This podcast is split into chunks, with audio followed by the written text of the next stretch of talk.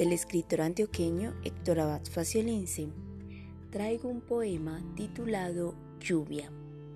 ¿Quién no la ha visto aquí con nubes turbias?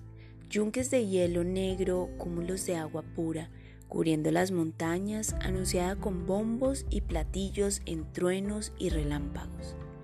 El valle iluminado con rayos que retumban en el pecho, despatarrada en aire, huracanada en viento, desarraigada en árboles, un otoño instantáneo de ramas deshojadas, un redoble de chorros contra el techo, unas gotas de piedra desplomadas a grito herido contra el suelo, la ducha unánime que cae desde el cielo, los borbotones, las calles como ríos amarillos, las rocas desprendidas, derrumbes y barrancos, todo salido de madre, el barro en carne viva, el miedo y el asombro, el estupor sagrado, el miedo y el espanto, tormentos de tormenta.